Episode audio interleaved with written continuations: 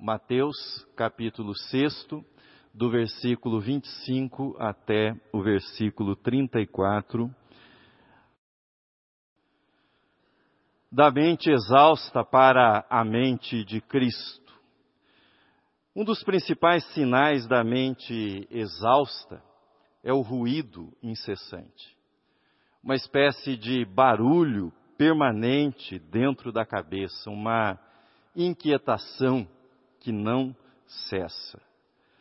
E por mais que a mente exausta tente, não consegue manter o foco, pois o barulho é constante, o ruído é permanente e cada vez mais forte.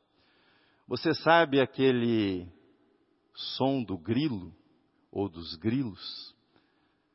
Aquele barulho que vai ficando irritante. Eu tenho aqui a minha caixinha de grilos. Se você não está recordando bem do som, eu vou ajudá-lo, vou pedir ajuda também do som.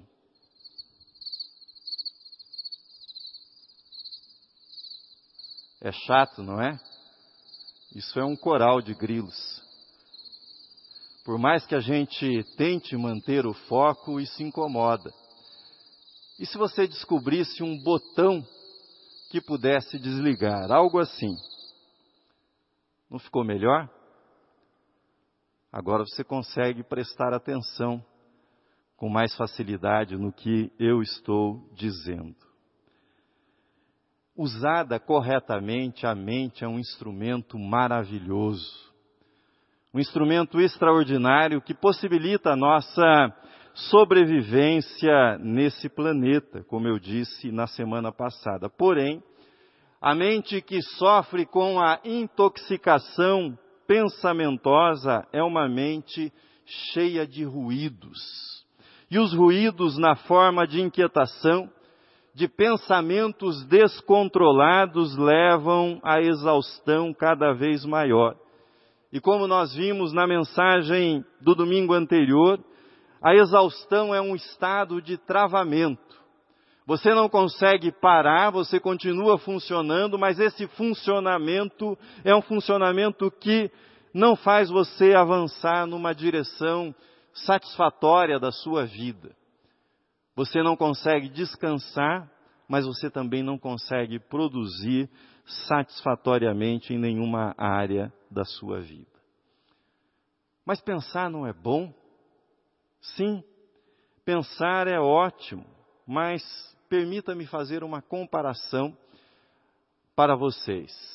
O nosso organismo, o nosso corpo, ele possui um processo que nós chamamos de divisão e multiplicação das células. Foi esse mecanismo que possibilitou que o que era ainda um embrião fosse se desenvolvendo, se tornasse um feto, se tornasse um bebê e se tornasse o adulto que você é hoje. É por meio desse processo de multiplicação, de divisão das nossas células. E quando isso ocorre normalmente, nós temos o desenvolvimento natural. Entretanto, quando as células começam a se multiplicar de forma anormal, quando elas começam a se multiplicar de forma descontrolada, nós temos a doença, nós temos o câncer.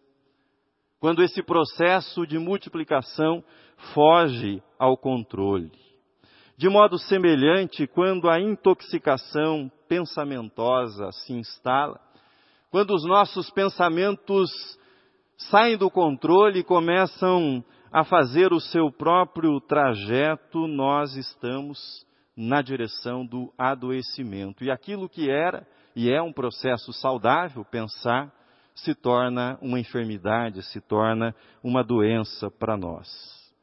A ansiedade com o futuro, essa preocupação crônica com o futuro, é uma espécie de câncer do nosso pensamento, pois ela toma algo bom, algo importante, algo necessário, que é ser previdente, tomar providências quanto ao futuro e transforma isso em algo alucinante. a preocupação ansiosa, a inquietação e agitação mental. É isso que ocorre. Nesta segunda mensagem da série Da Mente Exausta para a Mente de Cristo, eu quero tratar com você do princípio que foi vivido e ensinado por Jesus, pelo homem Jesus, o princípio vivido e ensinado por ele que eu estou chamando de princípio da presença. Esse princípio é uma espécie de botão, o botão que desliga na nossa mente os muitos grilos que ficam atrapalhando a nossa vida, atrapalhando a nossa mente. A capacidade humana de pensar em coisas que não estão acontecendo no presente, essa capacidade cognitiva antecipatória, ela é um recurso fabuloso que nós temos à nossa disposição. Porém, isso cobra um custo elevado. E além de certo nível, essa capacidade antecipatória, ela se torna tóxica para nós. Ela faz com que a nossa saúde mental e emocional acabe degenerando. Os psicólogos Mateus Killingsworth e Daniel Gilbert, eles ficaram conhecidos porque em 2010 eles publicaram uma pesquisa, um estudo, uma pesquisa que chegou à conclusão que uma mente dispersa, uma mente inquieta, uma mente cheia de grilos, uma mente vagante, como eles chamam, essa mente vagante é uma mente infeliz. E eles dizem que, equivocadamente, nós achamos que estamos com a mente dispersa, vagante, porque estamos infelizes e a mente vagante dispersa seria uma consequência dessa infelicidade nossa. Mas eles dizem o contrário.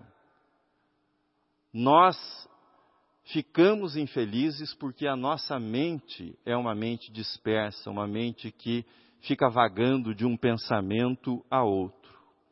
A capacidade de estar presente naquilo que nós estamos fazendo é um fator para o bem-estar e para a felicidade. E o mestre dos mestres, Jesus de Nazaré, praticava e ensinava a presença no presente. O princípio de estar presente no presente, a redundância é intencional, é mais do que trazer a mente andarilha que fica perdida nos escombros do passado, ou a mente andarilha que muitas vezes se perde no futuro, nos sonhos, nas quimeras ou nos pesadelos em relação ao futuro. Estar presente no presente é a capacidade de ver, de enxergar aquilo que está ao seu redor e de entregar-se de corpo e alma àquilo que é possível ser feito aqui e agora, aquilo que está ao seu alcance. Nós, porém, temos a mente de Cristo, escreveu o apóstolo Paulo. A mente de Cristo é estar no aqui e no agora, não em outro lugar, não em outro tempo. Pergunto: você está aqui? Eu estou vendo vocês. Mas pergunto, você está aqui? Eu sei que você está presente fisicamente, eu sei que você está presente virtualmente aqui no templo. Mas a pergunta é: você está envolvido nesse momento? Você está participando do que está acontecendo aqui nesse templo, nessa liturgia? Ter a mente de Cristo é estar totalmente aqui, é estar totalmente agora é estar nesse momento.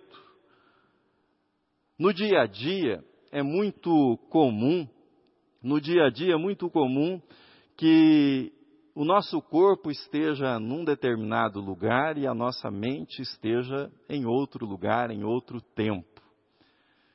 Você já deve ter tido esse tipo de experiência. Você vai buscar alguma coisa num cômodo da casa e você chega lá naquele cômodo e de repente você para.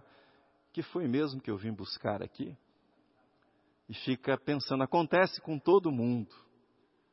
Ou você toma o telefone celular para fazer algo, por exemplo, acessar a sua conta do banco, pagar alguma conta, mas quando você aciona a tela do celular, aparece algum aplicativo mais colorido, mais brilhante, você entra nesse aplicativo e ali se vão 10 minutos, ou você passa daquele para outro aplicativo e depois de meia hora você se pergunta o que mesmo que eu ia fazer quando eu peguei o celular?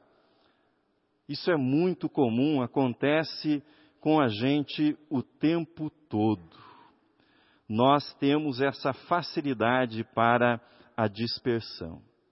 Podemos não perceber de imediato, mas isso, isso que nós chamamos de desconexão entre a nossa presença física e a nossa presença mental, seja na forma da preocupação ansiosa, mencionada no texto de Mateus, ou da mera distração, da divagação que nós fazemos nesses modos que eu mencionei para vocês, isso rouba a nossa energia, nos empurra cada vez mais na direção da exaustão, do travamento.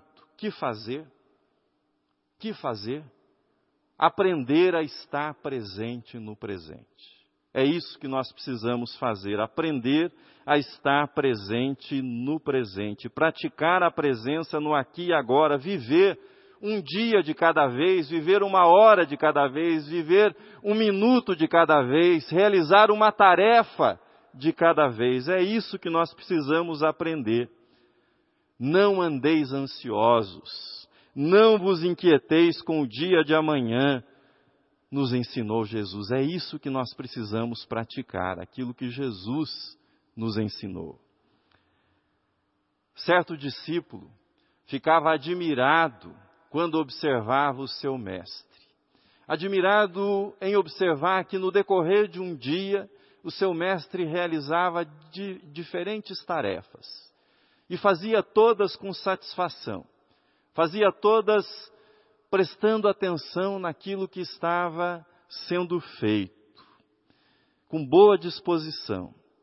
Então, o discípulo resolveu perguntar para o seu mestre qual era o segredo.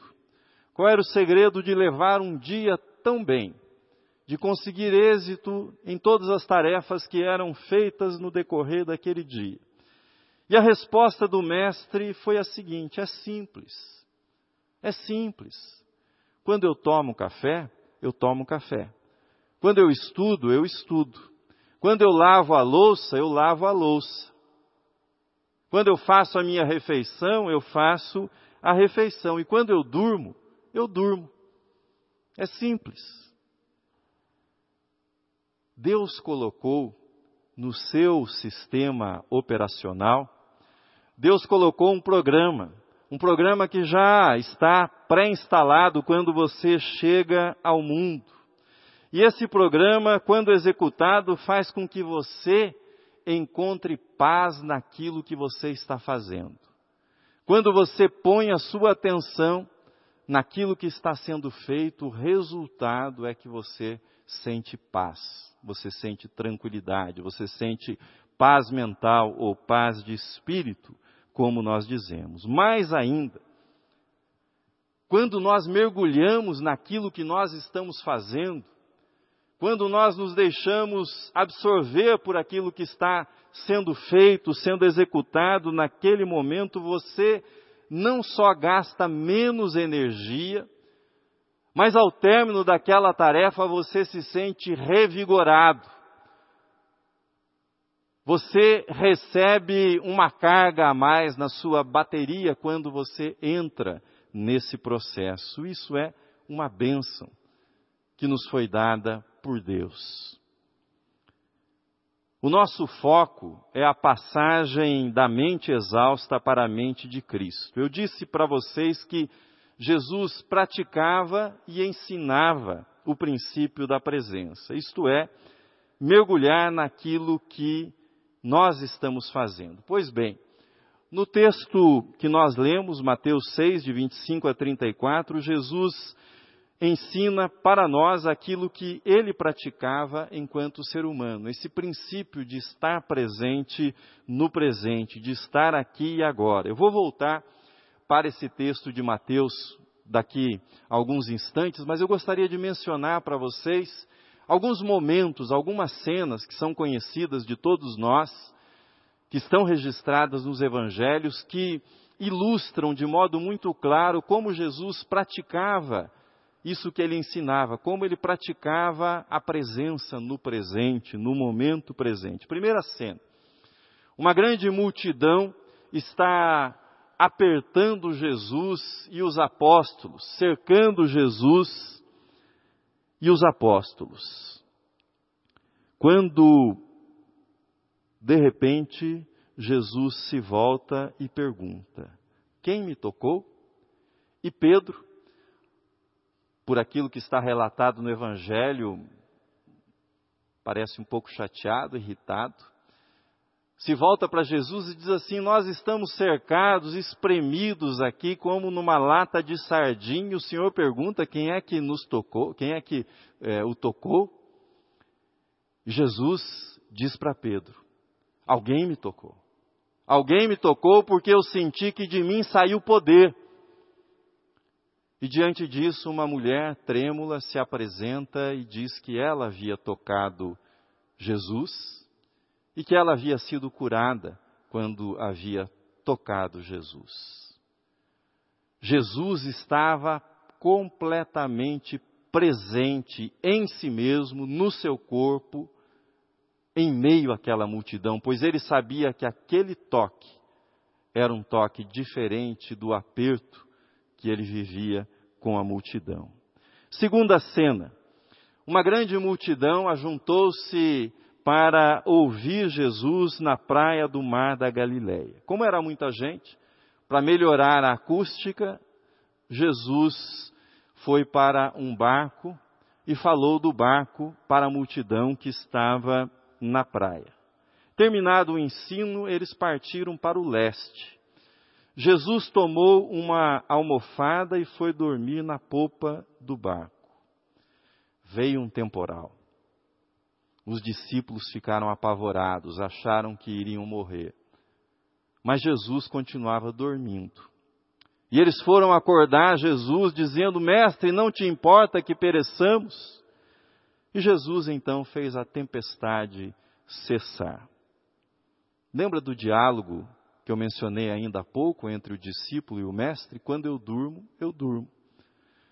Quando a mente está quieta, você dorme no meio da tempestade, mas quando a tempestade está na sua mente, você pode deitar no melhor colchão, no melhor travesseiro e você não vai dormir. Terceira cena e última. Jesus está em Betânia, na casa de Simão. Faltam dois dias para a Páscoa, dois dias para a sua prisão. Uma mulher se aproxima, derrama sobre a cabeça de Jesus um perfume precioso de nardo. Começa uma discussão entre os apóstolos o que poderia se fazer com aquele dinheiro que foi utilizado para adquirir aquele perfume. Jesus repreende as divagações do grupo de apóstolos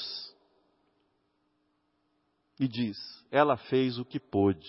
Esse é o instante, esse é o momento, ela fez o que pôde. Sentir o aroma doce do perfume, encher o coração com um gesto afetuoso, praticado por aquela mulher, era o presente a ser vivido. Era o momento, era o aqui e agora de Jesus.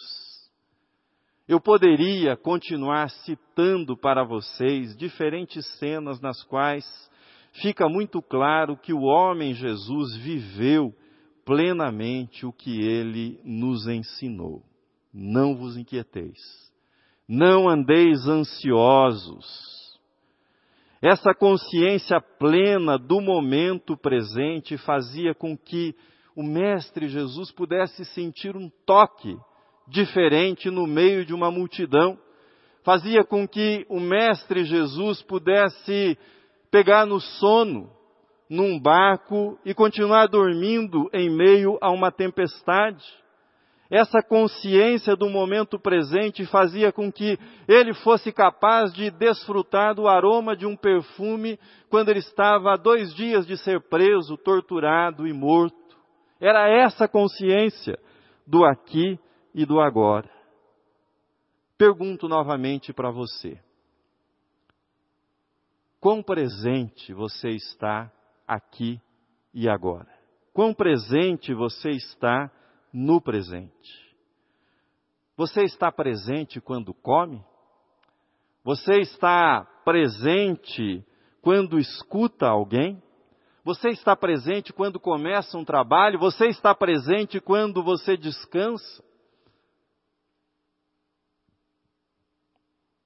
Jesus nos ensinou aquilo que ele viveu.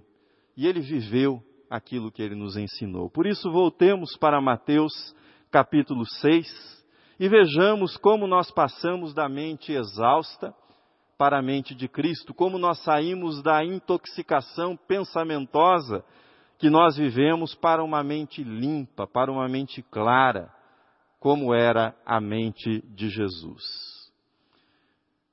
Diz o Mestre: Observai as aves do céu, considerai como crescem os lírios no campo.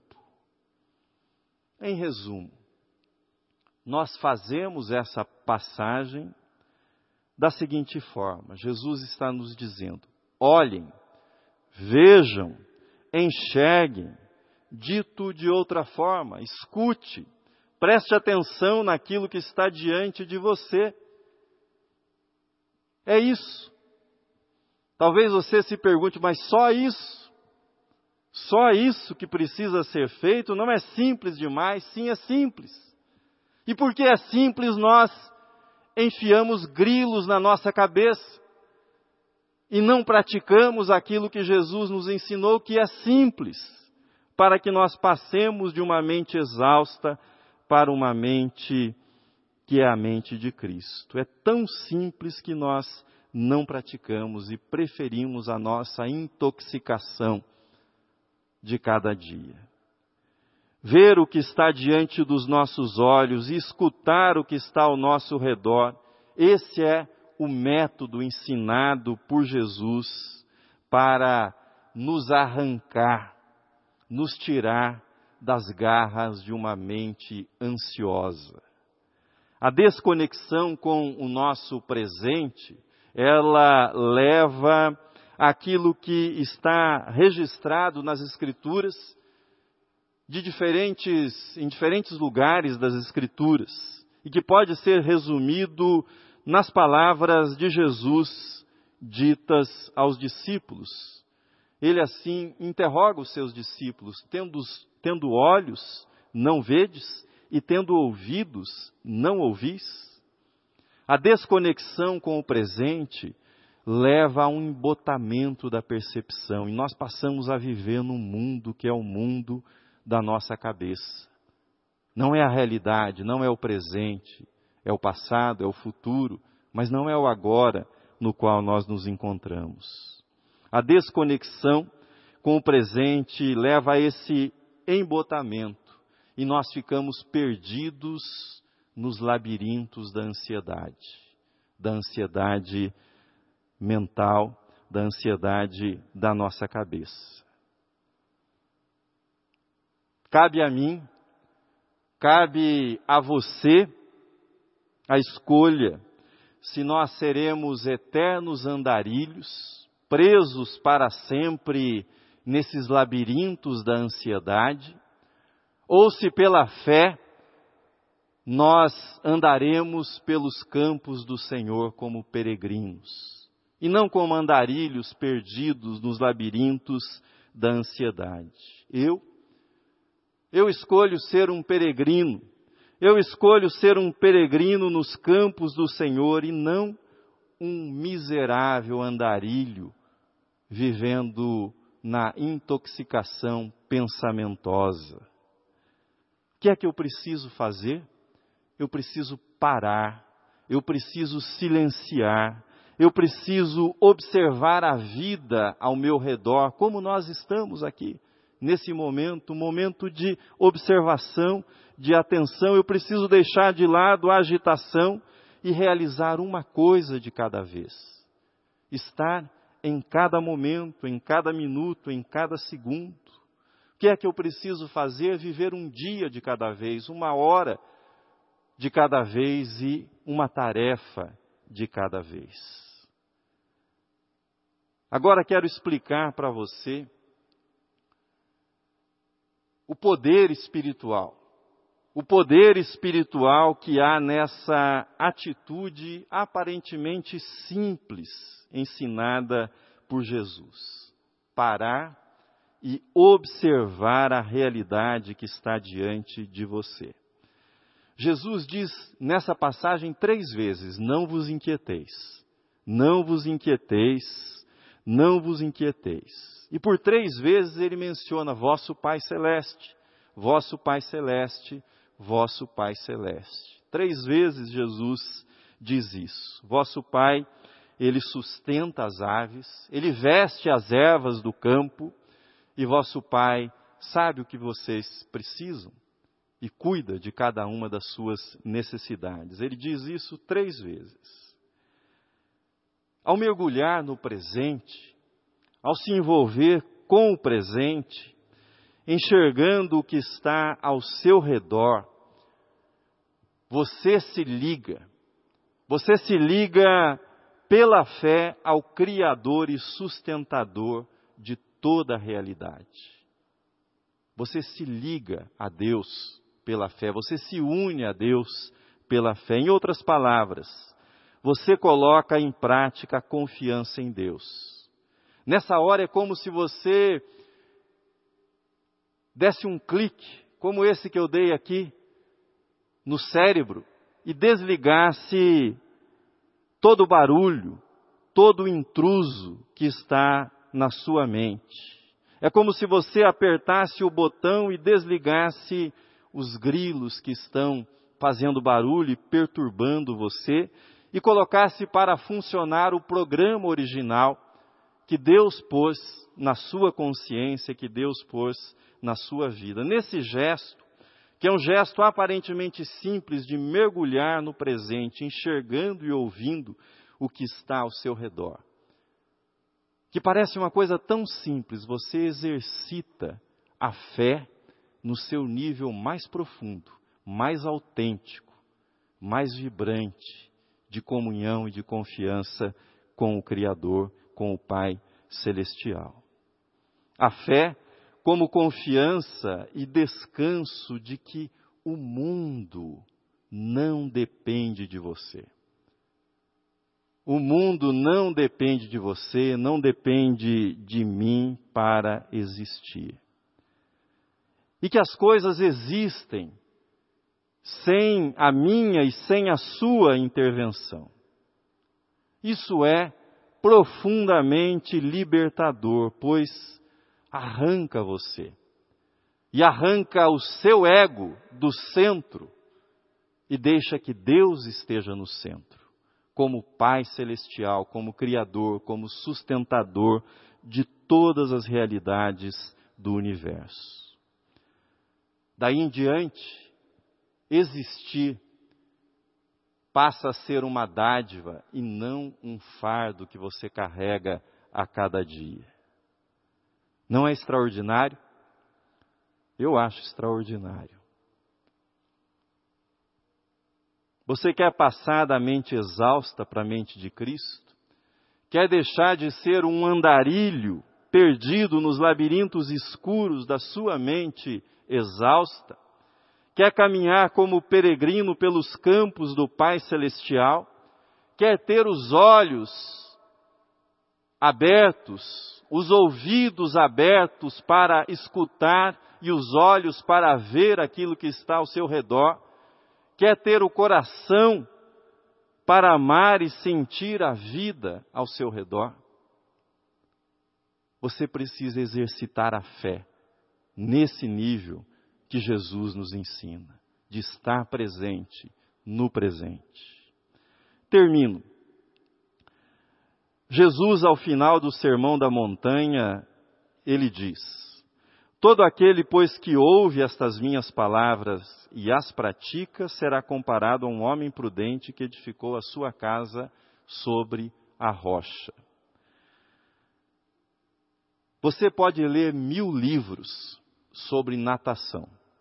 Se você nunca pular numa piscina, você não sabe nada de natação. Você pode ler mil livros sobre como pilotar um avião. Se você nunca fizer uma aula prática, você não sabe pilotar um avião.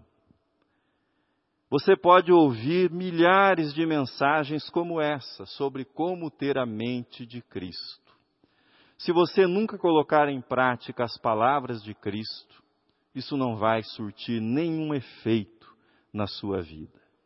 Assim eu quero propor para você, para você que está aqui, assentado no banco, para você que está em casa ou em outro lugar participando desse culto, eu quero propor para você um pequeno exercício para essa semana.